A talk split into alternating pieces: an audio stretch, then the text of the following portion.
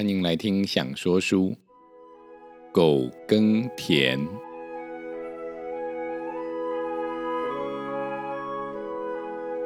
亲爱的孩子，我是阿明。这是一个流传在台湾的民间故事。从前，从前有一对兄弟，哥哥啊很爱提出些想法，弟弟则只会动手工作。等到啊他们的爸爸妈妈都往生之后呢，哥哥不想跟弟弟一起共同拥有家里的财产，就跟弟弟说：“我们都是大人啦，应该要分家了啦。”弟弟点点头。但要怎么分家产呢？哥哥啊，很会分，弟弟就都听哥哥的。哥哥把宽广又肥沃的田分给自己，把狭窄缺水又全是石头的田分给弟弟，把田边破烂的小房子给弟弟，把村子旁的大房子留给自己，把快要坏掉的锄头给弟弟。把坚固的农具分给自己，最后啊，剩下一条水牛，没办法平分。哥哥说啊，总不能一人一半吧？这样好了，我们在地上画一条线，让牛站在中间，一人啊拉一边，看水牛去了谁那边呢？牛就给谁。牛尾巴比较好拉。给你拉，我是哥哥，我让你我拉前面。弟弟答应了，但开始拉的时候呢，哥哥啊偷偷的在牛屁股上打了一下，水牛吃痛，就往前走了几步。弟弟呀在后面拉尾巴，拉都拉不住，只抓住了一只寄生在牛尾巴上的牛尸。哥哥就说：“牛到我这边来了。”。那就是我分到水牛，你分到牛尸，一人一只，刚刚好哎。弟弟想，没有水牛，有一只牛尸陪着也好，就想要啊，好好的照顾这一只分家才分来的牛尸。在回去小房子的路上，弟弟在一棵树下歇歇脚，结果那只牛尸啊，从他口袋跑掉了。弟弟赶快低下头来找，好不容易才刚找到，树的旁边走来了一只老母鸡，一口咚就啄掉了他的牛尸。弟弟分完家本来就有点难过，现在啊，唯一陪着他的牛尸又被吃掉了，弟弟难过的掉下眼泪来。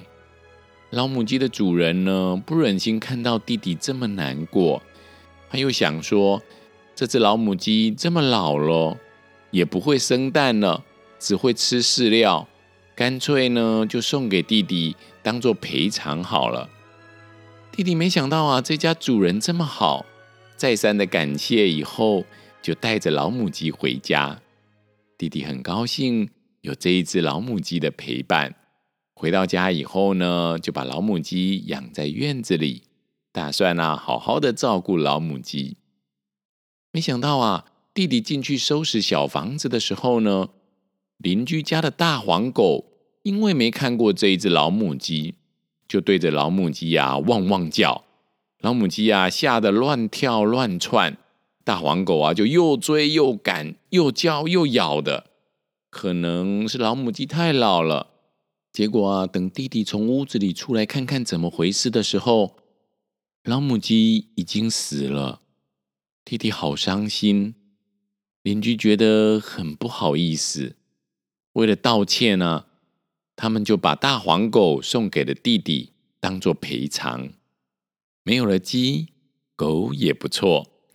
不过弟弟呀，他怕这只狗也会离开他，他就非常的爱护这一只大黄狗。每天呢，跟狗一起吃饭，一起睡觉，把狗啊当做自己的小弟弟一样的照顾。两个互相陪伴，感情非常的好。大黄狗呢也很喜欢弟弟，弟弟在哪里工作，大黄狗啊就跟着他到哪里，高高兴兴的啊陪在弟弟的身旁。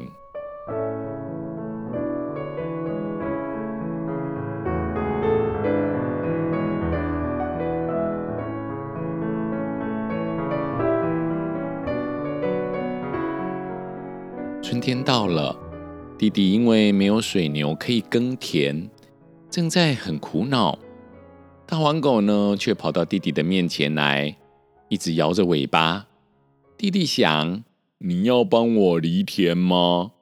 你又不是牛，你是狗哎。大黄狗啊，还是一直摇尾巴。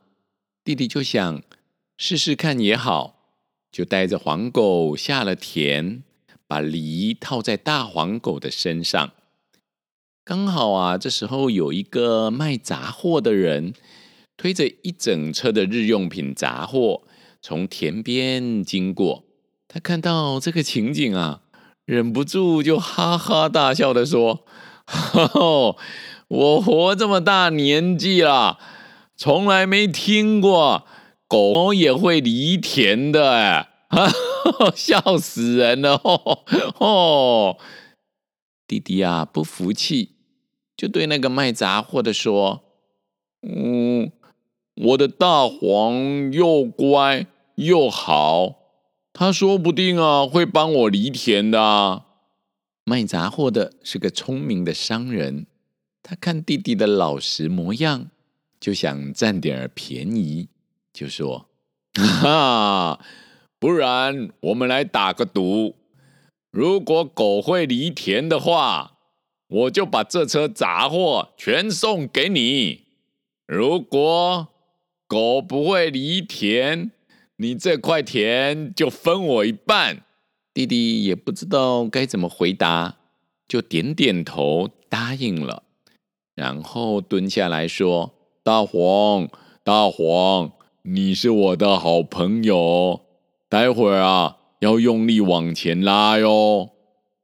说完，大黄狗呢，却只是站在原地，用力的摇尾巴。弟弟说：“嗯，不是摇尾巴，是往前拉。”然后指着前方给大黄狗看，并且呢，从身边拿出了一颗番薯，往前方丢。拜托啊，大黄往前走。没想到大黄狗真的开始往前走，而且啊是非常卖力、使尽全力的拖着犁往前走，拉着犁开始犁田了。偶尔呢休息一下吃番薯，但只要弟弟一拜托啊，大黄狗就会又尽力的往前犁。这下子卖杂货的笑不出来了。他真不敢相信自己的眼睛，哎，只好认输，把一整车的杂货用品啊，都送给了弟弟。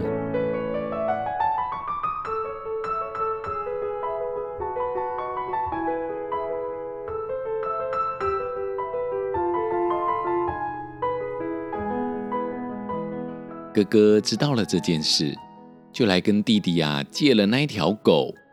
带回到自己的田里，然后等着，等着，等着，等到啊有个迈步的经过时，哥哥啊就赶快对那个迈步的说了：“我的狗会犁田哦，你信不信呢？”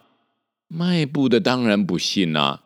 哥哥就说：“那我们来打赌，狗如果不会犁田，我这块田就送你一半；狗如果会犁田。”你就把那一整车的布料都送给我。卖布的想了一想，没看过狗会犁田的，就跟哥哥赌了。哥哥啊，于是就开始大声叫狗犁田，但大黄狗都不动。哥哥啊，就从身边拿出一条鞭子，开始打狗，叫狗快点工作。大黄狗啊，被打了，就趴在地上哀嚎。哥哥啊，就骂说：“一只笨狗，叫你犁田，你趴着做什么？”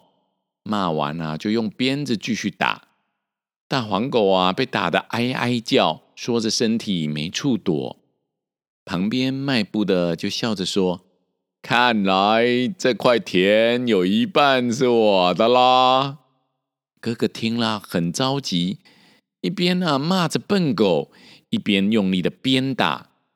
大黄狗被打得太惨，不但不动啊，还回头来咬了哥哥的脚。哥哥气死了，就拿起旁边的锄头来打狗，一不小心呢，就把大黄狗给打死了。哥哥的田只好分一半给那个卖布的。弟弟知道大黄狗死了，非常的伤心难过，哭着啊，把大黄的尸体带回去，好好的埋葬在院子里。隔几天。大黄狗的坟墓上啊，长出了竹子。弟弟思念大黄，就每天帮竹子浇水，照顾竹子。没多久，就长成了一丛茂盛的竹子。这一天，弟弟来到竹子下思念大黄狗，说了一些想念的话。说完，就抱了抱竹子。竹子被弟弟一摇。掉下了好几片叶子来，而且啊，那些叶子发出闪闪的金光。弟弟仔细一看，地上这几片啊，竟然都是金叶子哎！弟弟抬头看看竹子上的绿叶子，又看看手里的金叶子，在心里啊，谢谢大黄，就带着这些金叶子到镇上去换了不少的工具。还换了一头牛来好好的犁田。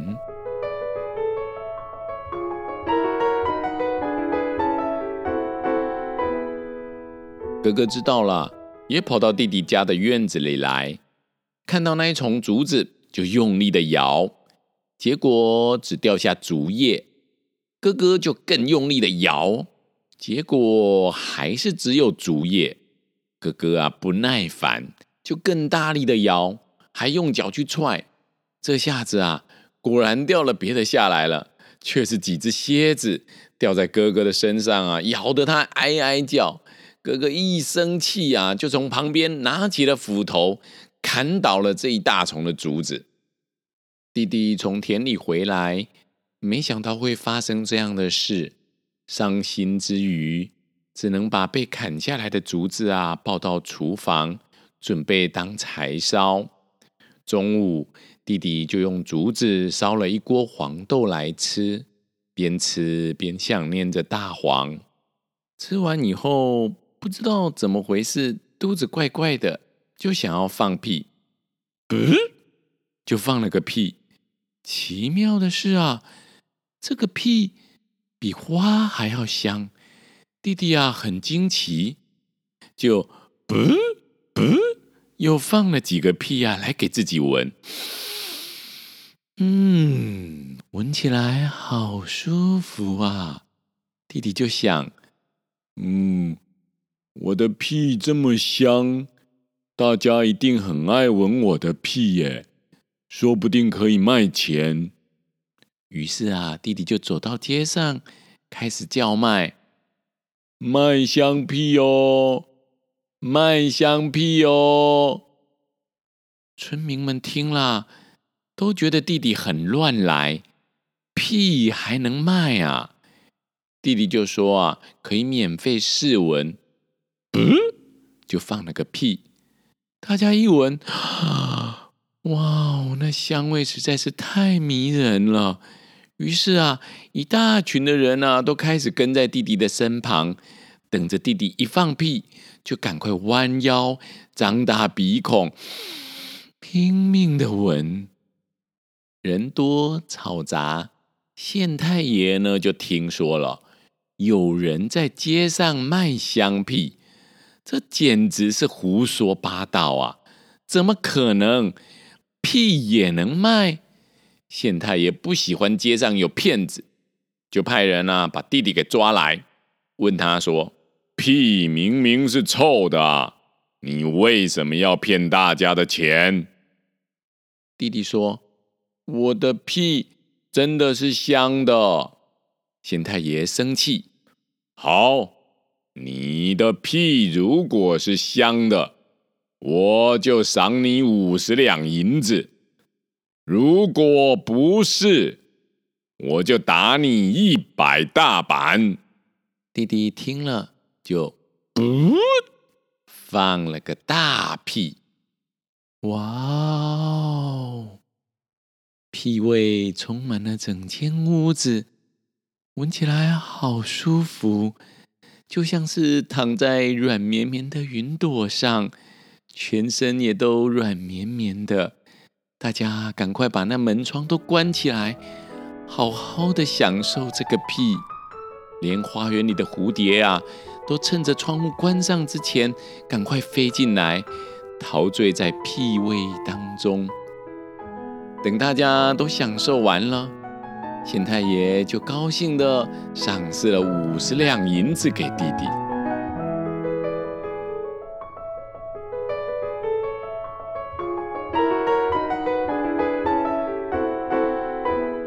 哥哥听说了，立刻啊跑来问弟弟是怎么回事。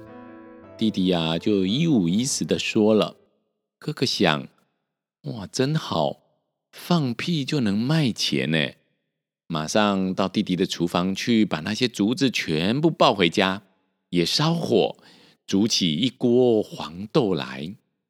哥哥啊，急着要去卖香屁，看锅子里都还没滚，就一边煮一边骂：“臭竹子、破竹子、掉蝎子的烂竹子，还不快点把黄豆给我煮熟！”然后啊，就一股脑儿的把所有的竹子啊都塞进去烧。一下子啊，冒出熊熊的大火来，豆子都烧焦了。哥哥呢，也不管黄豆焦不焦，就赶快啊，大口大口的吃。才吃到一半啊，肚子就有感觉了。哥哥说：“哦，成了，成了，有香屁了。”就赶快啊，跑去找县太爷，说他呢要卖香屁，而且啊，香味持久，要卖一百两银子。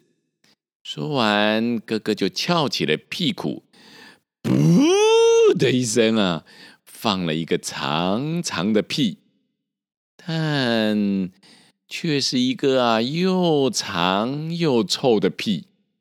大家本来都张大了鼻孔在等。一闻，呃，差点要吐啊！不是普通的臭啊，闻起来啊，就像就像自己掉进粪坑里面一样。哇呀，乌漆抹黑的，什么都看不到啦！哎呦，我的妈呀！大家呀，你推我挤的往外逃，冲翻了桌椅，还撞破了门窗。哥哥也很想逃，可是距离臭屁实在太近了。一下子就被自己给臭晕了，但那个长长的屁啊，还是没有停下来，不不不不不不不不不，臭味啊都传到院子里来了。县太爷呢，只好啊派一个最勇敢的士兵，拿了三个软木塞，两个塞在自己的鼻孔，另一个带进去，把哥哥的屁股塞住，啊。这下呀，才把臭屁给堵住了。接着啊，就叫醒哥哥，赏了他一百大板，并且罚他要赔偿修理所有的门窗桌椅。哥哥的屁股啊，被打得又红又肿又疼又痛，好不容易啊，边走边爬的回到家。哥哥的老婆一看到啊，就问他：“哎。”你赚的银子在哪里啊？哥哥啊，指着屁股上的软木塞，很生气的说：“嗯，我只得到这个啦。”他老婆一听，就伸手拔出了软木塞，噗，一下子就把夫妻两个都给臭晕了。